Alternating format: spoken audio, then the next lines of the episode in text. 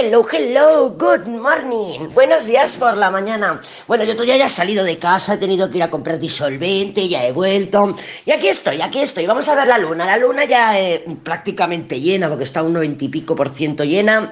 Ya ha entrado en Virgo, ¿vale? O, o está por entrar, depende de dónde vivamos. Yo creo que ya ha entrado. Y bueno, pues en Virgo, ¿quién es el regente de Virgo? Mercurio. ¿En qué anda Mercurio?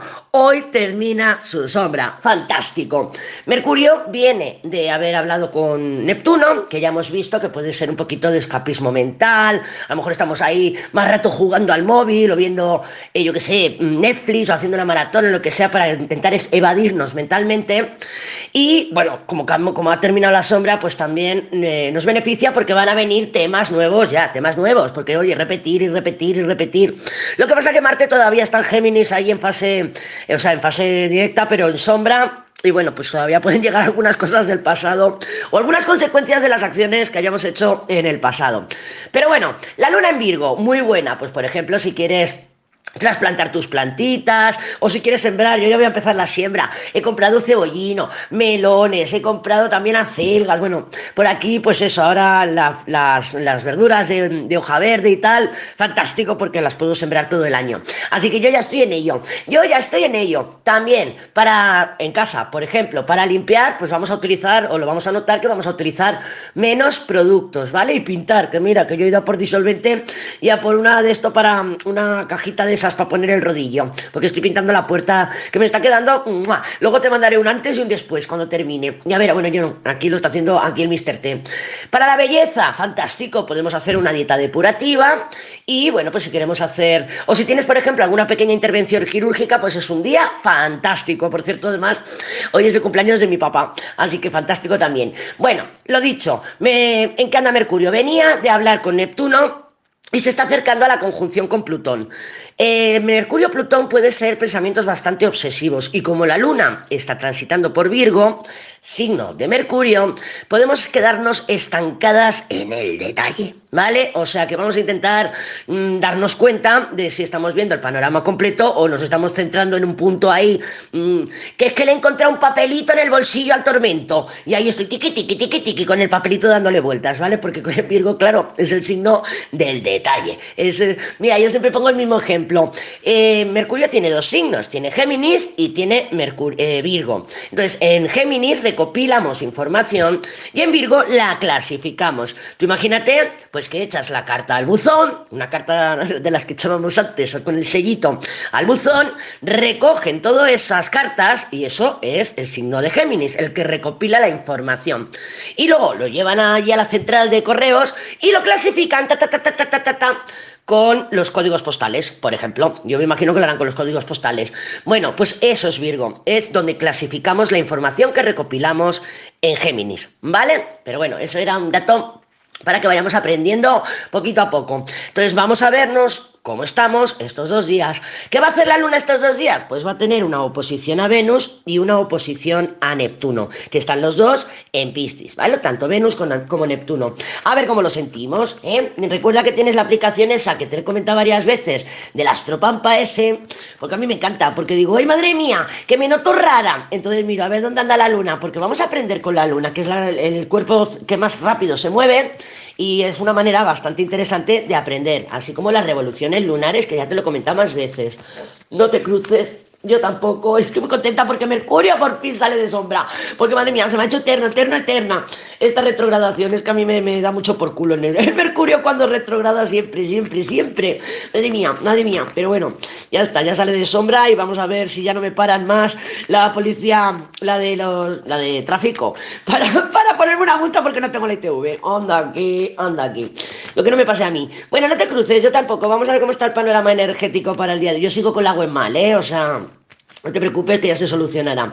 Vamos a ver cómo está el panorama energético para el día de hoy, 7 de febrero. Ah, recuerda que te he lanzado una promo. Está activa hoy y mañana y, el jueves. ¿Por qué hasta el jueves? Porque el viernes pondré las velitas, ¿vale? Del Benamí, que es para atraer, para atraer, atraer una personita o atraer el amor. O, bueno, si por ejemplo quieres poner un Benamí para traer el dinero, me lo dices, que en vez de una velita rosa, pues te pongo, te pongo una verde o te pongo otra de otro color, ¿vale? Venga, vamos a ver, vamos a ver cómo está el panorama energético para el día de hoy. Déjame cortar y lo vamos a ver en un pispo. El diablo, el diablo está Plutón ahí en la sombra ya actuando. Y tenemos también pues el pasado de alguna manera bastante protagonista el carro. Sí que es verdad que podemos estar hablando de viajes y desplazamientos porque tenemos dos cartas de energía de movimiento, la rueda y el carro. Me recuerda mucho a la tirada de los tormentos, eh, de los tormentos de, bueno, de los masculinos de esta semana, que también le salió en las cartas, eh, la carta general y en tal, le salió la rueda y el carro. ¿Vale? Ya lo comenté allí también en el semanal de los masculinos, que era energía de movimiento, también es energía de repetición, rueda y energía de repetición, no porque repita el carro, sino porque el, carro está de alguna manera directa o indirectamente relacionado con el pasado. Sí que es verdad que rueda bueno, pues las circunstancias, oye, pues me muevo por aquí, ahora he cambiado de opinión por allá. Me he dado cuenta de las consultas que he estado haciendo de, ayer lunes y del domingo, eh, muchos enamorados, salían muchos, muchos enamorados. Digo, madre mía, madre mía, que cuando sale una carta así en muchas consultas y tal, es porque es una energía más general, ¿vale? Me pasó, ya lo aprendí cuando hubo la pandemia que antes de, haber de, que se detonara la pandemia, pues había el ermitaño, se repetía mucho el ermitaño y la papisa. Digo, madre mía, cómo se repiten estas cartas. Paz, pandemia, ermitaño, los que nos quedamos encerrados, y papisa, aquellas personas que sí podían salir a trabajar, pero con una serie de condiciones, ¿vale? Y entonces lo vi y dije, madre mía, madre mía, si es que cuando una carta se repite es porque es una energía más general, ¿vale? Sí, la podemos interpretar. Yo lo digo para ti, para tus lecturas.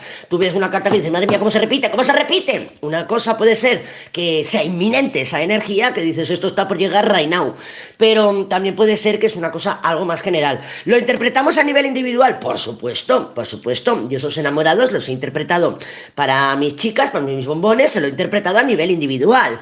Pero yo me quedo con la copla y digo, aquí está pasando algo. ¿Qué son los enamorados?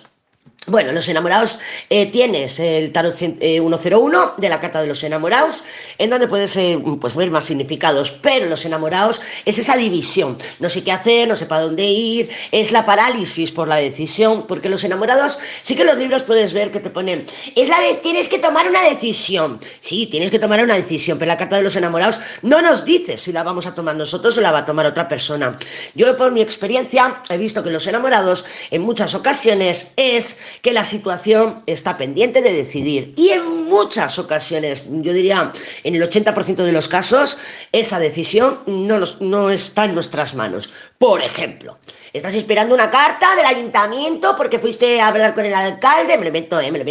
Y dije, bueno, pues mira, estoy esperando la carta. Claro, tú estás ahí a la espera, o con el colgado, con la papisa o con la emperatriz, que estás ni te acuerdas, despreocupada, pero tú estás pendiente de esa carta que hasta que no la firme esa persona, tú no puedes avanzar. Esa decisión queda en manos de otra persona. Claro, el alcalde a lo mejor lo tiene allí encima de la mesa y lo firma dentro de un mes, por ejemplo, ¿vale? También hay casos, pues, mm, que el papel se ha traspapelado y hasta que no lo encuentran allí, que se ha caído detrás de un radiador, pues mm, no, no avanzas, ¿vale? Yo por mi experiencia los enamorados, en muchas ocasiones la decisión no está en nuestras manos, está en manos de terceras personas.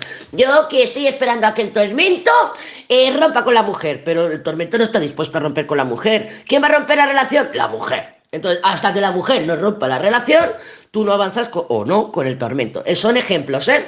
Vale. Yo lo he visto mucho esa, esa energía, también es una energía de exploración y te estoy hablando de ella porque la rueda de la fortuna indirectamente tiene una conexión con los enamorados. ¿Por qué? Porque, mira, para empezar, hay tres monos en la rueda, ¿vale? Pero bueno, la rueda de la fortuna nos habla de las circunstancias. Y te he comentado lo de los enamorados porque estaba muy protagonista y me ha venido. Pero bueno, en las circunstancias, pues nos, vemos movidas por las circunstancias. La rueda de la fortuna es cuando, hola, y me pasó, hola, ¿sabes lo que me ha pasado? Eso es la rueda de la fortuna.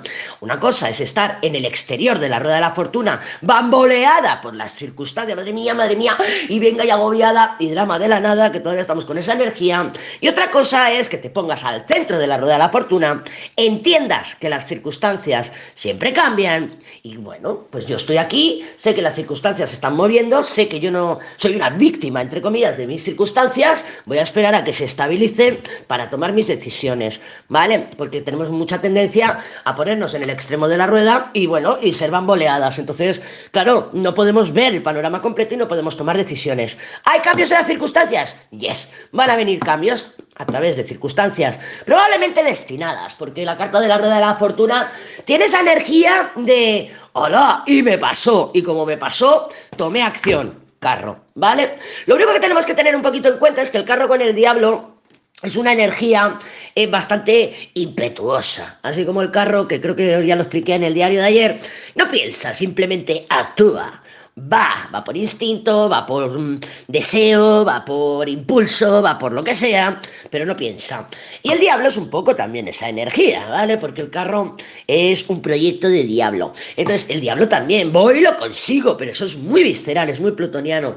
No dejarnos llevar por ese ímpetu, porque a lo mejor las circunstancias, me he peleado con mi madre y ahora me tengo que ir de casa, me agobio, me agobio, ha habido un cambio en las circunstancias, carro diablo, pues yo me voy y con ese ímpetu, pues me meto en el primer sitio que encuentro, me voy a dormir con el primer tío que pillo, o lo que sea, tomo esa serie de decisiones, ¿para qué? Para para sentir que tengo el control de mi vida y de mis circunstancias, ¿vale? Y eso no es posible, no es posible. Ya te digo que con la rueda de la, fortuna no podemos coger el control, entonces deja que las circunstancias se terminen de colocar en su lugar. Todavía está Urano muy activo y va a seguir activo y no queramos tener el control de las cosas porque, mm, porque se está generando un nuevo orden. Virgo, Virgo, Luna en Virgo, se está generando un nuevo orden y tenemos que pasar primero por el caos, ¿vale? Y esa Rueda, muerte, nos habla de caos, nos habla de caos. Entonces, vamos a asimilarla un poquito la circunstancia de bueno, pues oye, pues si este, tengo removimiento hoy porque no puedo centrarme, o porque no puedo hacer, que, o no puedo, porque a veces el, el caos puede ser interno, ¿no? Hoy no estoy para esto, pues oye, pues voy a hacer otra tarea. O me voy a poner a los minijuegos aquí a distraerme, o me voy a poner un Netflix para dejar que las circunstancias no se apoderen de mí. ¡Oído, bombón! ¡Oído, lady! Así me gusta. ¡Feliz martes!